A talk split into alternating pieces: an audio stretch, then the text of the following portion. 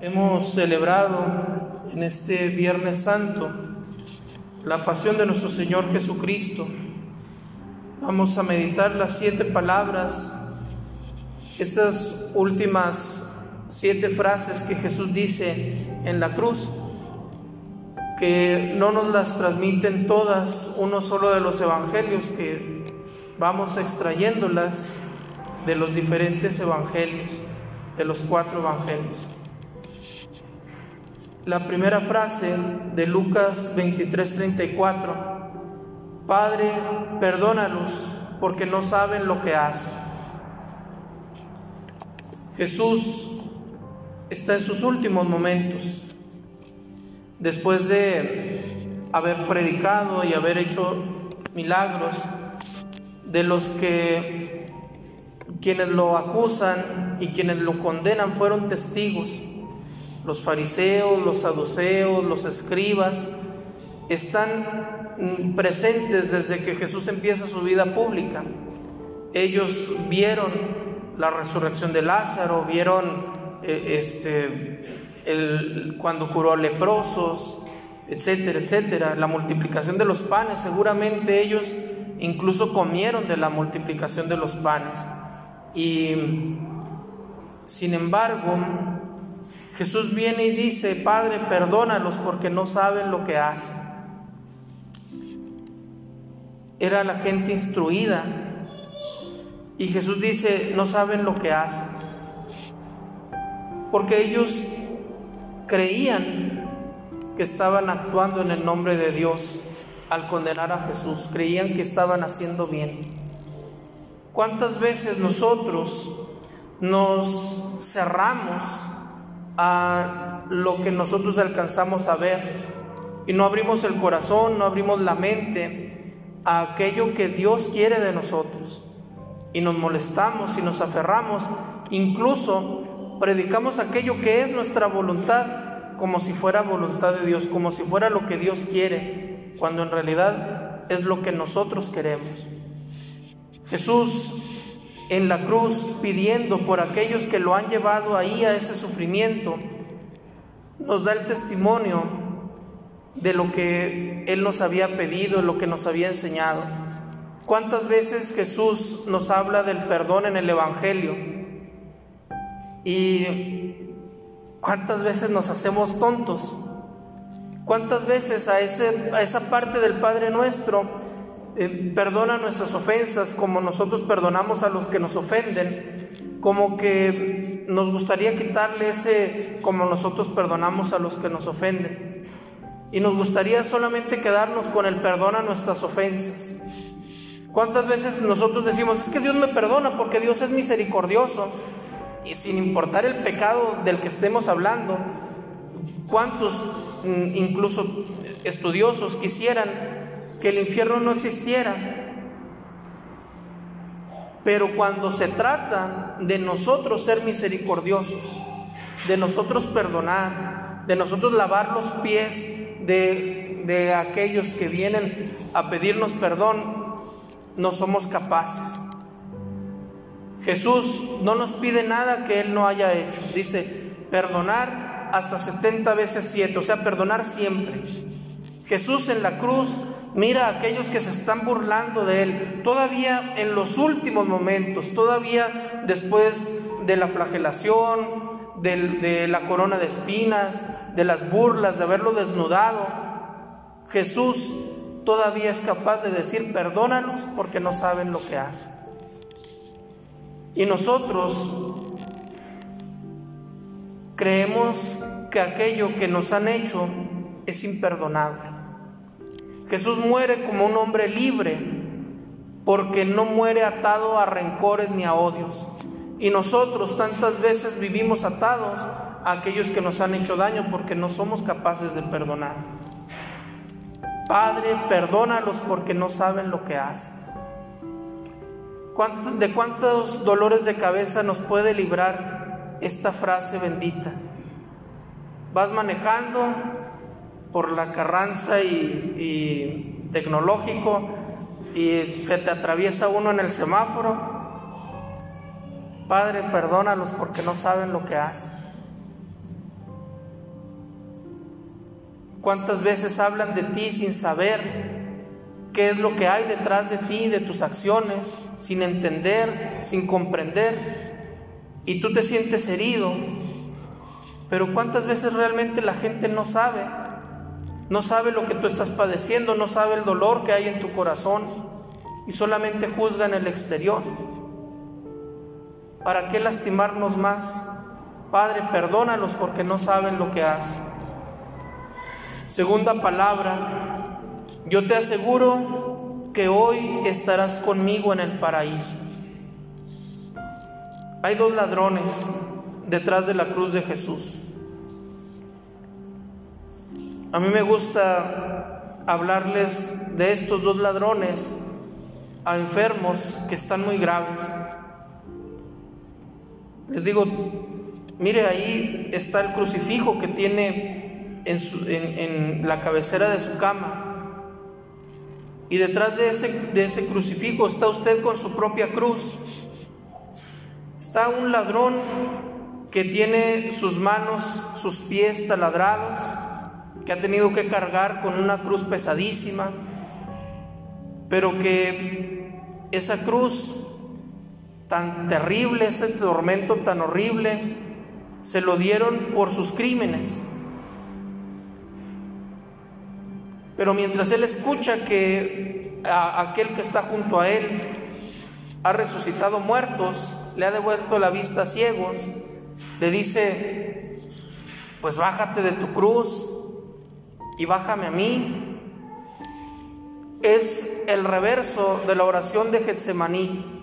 En Getsemaní Jesús le dice, si es posible, Padre, Papito, si es posible que pase de mí este cáliz, pero que no se haga mi voluntad sino la tuya, que no se haga como yo quiero, sino como quieres tú. ¿Cuántas veces nosotros desde nuestra cruz queremos imponerle a Jesús que haga nuestra voluntad? Que no me duela, que le duela a aquel, porque aquel sí es malo, yo soy bien bueno. Eres más bueno que Jesús.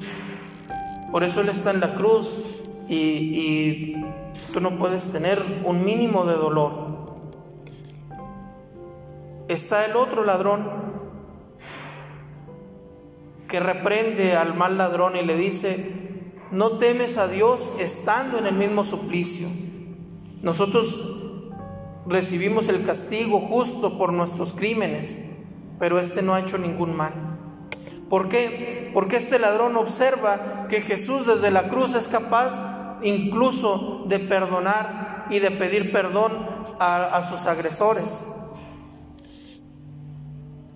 Y luego voltea desde su cruz, este hombre también tiene sus manos taladradas, también tuvo que cargar una cruz pesada, está sufriendo físicamente lo mismo que el otro. Pero el otro se quedó solo, desesperanzado, desesperado. Y este, desde su cruz, se acerca a la cruz de Jesús y le dice, Señor, acuérdate de mí cuando estés en tu reino y recibe la promesa más hermosa, la misericordia de Dios que toma la cruz que nosotros nos hemos merecido por nuestros propios pecados como cosa suficiente para purificarnos. Y le dice, yo te lo prometo, hoy estarás, yo te lo aseguro, hoy estarás conmigo en el paraíso. Hoy estarás conmigo en el paraíso. Esa es la promesa más hermosa esta frase de Jesús viene a, darle sentido a todos nuestros días. Tú piensa que al levantarte te repites estas palabras, hoy estarás conmigo en el paraíso. Y entonces estamos, ese hoy, ese hoy del buen ladrón, en ese hoy él estaba sufriendo una cruz terriblemente dolorosa pero también en ese hoy Él entró en el paraíso. Hoy tú seguramente estás cargando alguna cruz. Seguramente hay algo que te duele, algo que te lastima. Pero Jesús te dice, hoy estarás conmigo en el paraíso. Porque también hoy Jesús se hace presente en tu vida. Hoy Jesús no te deja solo en esa cruz. Los dos ladrones mueren, los dos ladrones mueren entre dolores terribles, pero uno muere solo y desesperado y el otro muere lleno de esperanza, sabiéndose amado, sabiéndose perdonado. No podemos negar, no podemos renunciar a la cruz, la cruz es parte de la vida. La cosa es, ¿qué vas a hacer con tu cruz? ¿Te vas a acercar a Jesús desde tu cruz o te vas a alejar más de Jesús? Y te vas a alejar del único que puede darte consuelo y alivio. Tercera palabra, mujer, ahí tienes a tu hijo. Y luego mira al, al apóstol, al discípulo amado y le dice, ahí tienes a tu madre. Vemos esta imagen preciosa de la Santísima Virgen al pie de la cruz.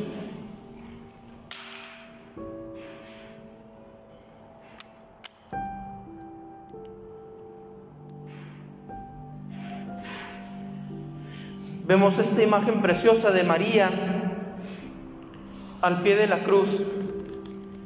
Y a un lado de María estaba el jovencito Juan. María a la que una espada le había atravesado el alma, María que había sufrido cada momento de la pasión de Jesús. Jesús mira a su madre. Y entonces le dice, ahí tienes a tu hijo, y al discípulo le dice, ahí tienes a tu madre. No es ninguna ventaja para María, es un regalo para nosotros. Porque tenemos un Jesús nos ha regalado una madre que no sabe abandonar a sus hijos aún en la cruz. En los momentos más dolorosos de tu existencia, María está ahí, pero tienes que aceptarla como madre.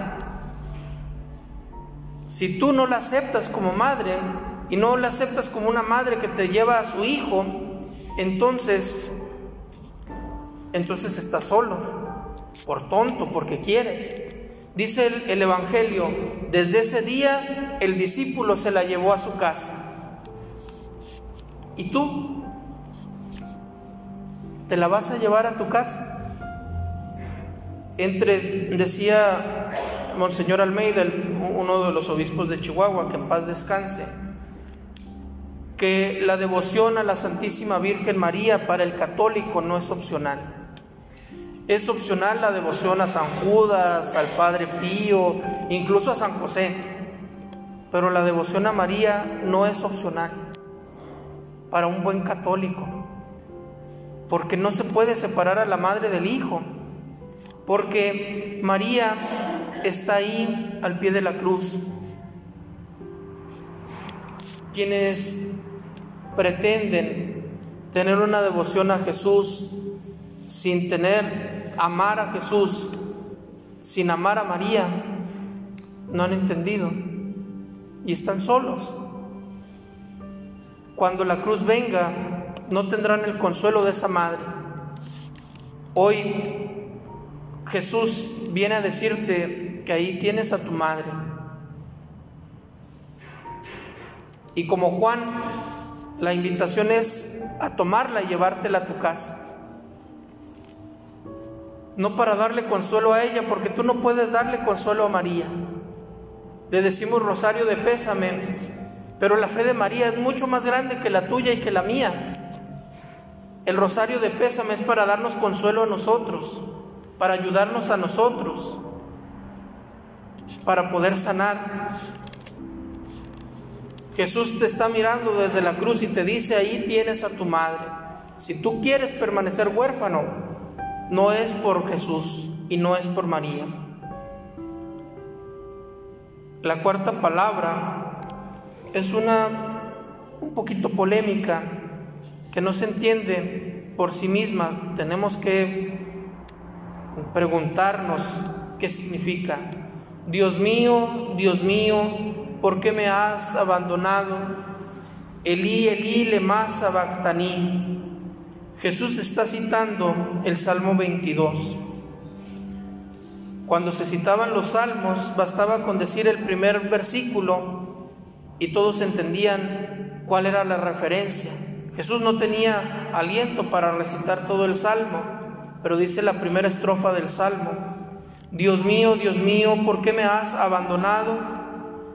Estás lejos de mí, de mi pedido de salvación, de las palabras de mis quejas.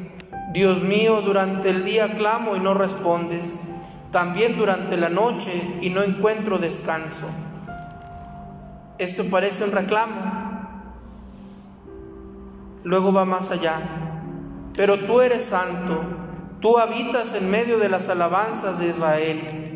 Nuestros padres pusieron su confianza en ti. Ellos confiaron y tú los liberaste. Ellos clamaron a ti y obtuvieron la salvación. Confiaron en ti y no quedaron defraudados. Pero yo soy un gusano y no un hombre, infamia para todos, despreciado de la gente. Quienes me ven se burlan de mí, hacen muecas, sacuden la cabeza y dicen, ha confiado en el Señor, que Él lo libre y lo ponga a salvo si es que lo ama. ¿Se parece o no se parece esto a aquello que Jesús estaba padeciendo en la cruz? Pero tú me arrancaste del vientre materno, del regazo de mi madre donde me sentía seguro, y desde el seno de mi madre fui confiado a tus manos. Desde el seno de mi madre, tú eres mi Dios. No te quedes lejos de mí, porque la angustia está cerca y nadie me ayuda. Una multitud de toros me rodea, me cercan fuertes toros de Bazán abren hacia mí sus fauces, como leones que rugen, dispuestos a desgarrar. Mi vida se derrama como el agua, mis huesos se quiebran y mi corazón como la cera se disuelve en mis entrañas. Se ha secado mi boca como una teja y mi lengua se ha pegado al paladar. Me hundes en el polvo de la muerte. Estoy rodeado de perros, acorralado por una banda de malvados que hieren mis manos y mis pies podría contar todos mis huesos. Me miran y me observan, se reparten entre ellos mi ropa y sortean mi túnica. Pero tú, Señor, no te quedes lejos, porque tú eres mi fuerza. Apresúrate a ayudarme, líbrame de la espada, salva mi vida de las garras del perro, sálvame de las fauces del león y líbrame de los cuernos del búfalo. Proclamaré tu nombre a mis hermanos te alabaré en medio de la asamblea. Cuantos temen al Señor, alábenlo. Descendientes de Jacob, proclamen su gloria. Descendientes de Israel, témanlo. Porque Él no despreció el sufrimiento del pobre, ni él tuvo, ni él tuvo aversión. No dejó de prestarle atención y lo escuchó cuando clamaba a Él. Jesús sabe que es el Mesías. Y al citar este salmo, precisamente con todo lo que ellos le estaban haciendo, Jesús se proclama el Mesías, pero también proclama que Dios, el Dios de Israel, no lo abandona. Sin embargo, el que Jesús diga esta expresión también nos da a nosotros un poquito de permiso porque tarde o temprano nosotros no somos tan valientes como Jesús. Cuando viene la cruz, nosotros, no, nosotros sí nos doblegamos. Y tantas veces nosotros sí hemos sentido que, que Dios nos ha abandonado. Jesús nos da ese pequeño permiso, siempre y cuando como Él seamos capaces de reconocer que Dios no nos deja. Después de reclamar poquito, siempre tendremos tendremos la necesidad de volver a Dios. Dios nos llama desde la cruz de Cristo para decirnos que Él no nos abandona, que nunca nos ha abandonado. Quinta palabra, tengo sed. Juan 19, 28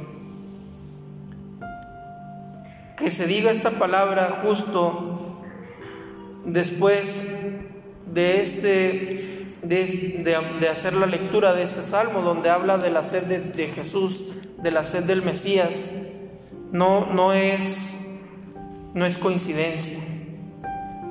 ¿De qué tiene sed Jesús? Jesús tenía sed física, Jesús estaba deshidratado y seguramente tendría fiebre porque, porque los, los clavos en sus manos y en sus pies eh, mm, seguramente estaban todos eh, viejos y, y oxidados. Jesús había perdido mucha sangre, tenía sed físicamente, Jesús tenía sed, pero Jesús siempre va más allá. Había tenido sed de la, de la fe de la samaritana y la samaritana no lo sabía, pero tenía sed de Jesús. Cuando lo conoce, entiende esa necesidad que, su corazón tenía y que buscaba en un marido y otro marido y otro marido y que jamás era saciada. Jesús tiene sed de ti y tú tienes sed de Él. Jesús ha abierto su costado y ha manado agua de ese costado, una fuente viva y Jesús dice, quien bebe de esta agua se convertirá en su interior en manantiales de agua viva. Jesús quiere que tú seas un manantial de agua viva para los que están ahí alrededor de ti, para los que están necesitados, tan necesitados existencialmente de que alguien les diga que hay algo más, de que alguien los ame por lo que son, por cómo son, de que alguien les hable de Dios. Jesús tiene sed de ti y tú tienes sed de Dios. Todo está cumplido. Juan 19:30. Jesús durante todo el Evangelio de Juan nos va hablando de su hora. Cuando llegue su hora, es un continuo caminar a esa hora. Cuando empieza la, última cena, dice, ha llegado mi hora. Habiendo llegado la hora, de volver al Padre, habiendo amado los suyos que estaban en el mundo, los amó hasta el extremo. Jesús lo ha cumplido todo. La satisfacción de haber hecho las cosas, la, la satisfacción de la tarea bien cumplida. Jesús ha cumplido todo, no se ha quedado nada para Él. ¿Cuántas cosas tú te estás quedando para ti? Padre, en tus manos encomiendo mi espíritu. Lucas 23, 46. El último grito de Jesús antes de expirar, con las últimas fuerzas que le quedan. Padre, en tus manos encomiendo mi espíritu. Hay una invitación de Jesús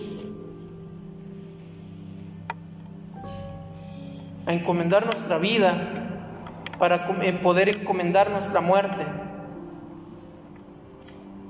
En, estos, en estas épocas tan terribles, cuando me ha tocado asistir a gente mm, en agonía, gente que estaba aislada, que no tenía la esperanza de recibir las últimas atenciones de un sacerdote,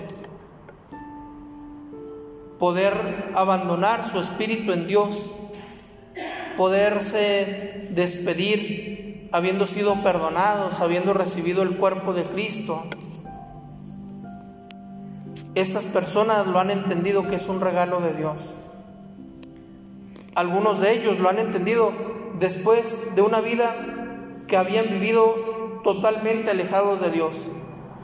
Otros lo han recibido después de haberse esforzado durante toda su vida de no alejarse. La pregunta es hacia ti. ¿Quieres vivir encomendando tu espíritu a Dios cada día? ¿Quieres vivir encomendando cada minuto de tu existencia a ese Dios, a ese Dios misericordioso que no abandona a sus hijos en la tribulación?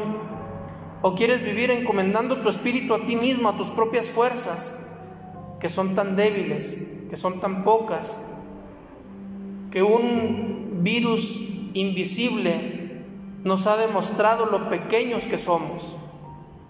Jesús viene a enseñarnos a ponernos en las manos del que es fuerte, porque cuando somos débiles, dice San Pablo, entonces es cuando somos fuertes. ¿Por qué? Porque es cuando dejamos que la fuerza de Dios actúe en nosotros. La cruz de Cristo es la sabiduría de Dios. Dios viene a entregárnoslo todo. En sus últimas palabras, Jesús nos deja todo un testamento. Nos deja su madre, nos deja su corazón abierto. Jesús con su costado abierto, con sus brazos abiertos, te habla, te llama, viene a decirte que tú en tu cruz no estás solo, que nunca estarás solo. Jesús desde su cruz viene a decirte que eres tan amado, que eres tan valioso, que vales la sangre de Jesús. ¿Te consideras así de valioso? O después de haber sido rescatado a un precio tan alto, tú te sigues, sigues viviendo como si no valieras nada, como si tu vida no importara. Dios se ha hecho hombre y ha dado su vida por ti. ¿Qué tanto te valoras? ¿Qué tanto valoras eso? Que el Señor nos permita en estos santos días que nos permiten estas horas antes de celebrar su resurrección, poder morir al hombre viejo, poder crucificar al hombre viejo para poder resucitar renovados. Que la Santísima Virgen María nos acompañe también a nosotros en nuestro propio Via Crucis y nos conduzca hasta Él. Que no andemos en la vida como huérfanos, como desposeídos, como olvidados nos ponemos de pie. Gracias Señor por tu sangre que nos lava. Gracias porque con tus llagas nos has curado. Gracias Jesús porque tú haces nuevas todas las cosas.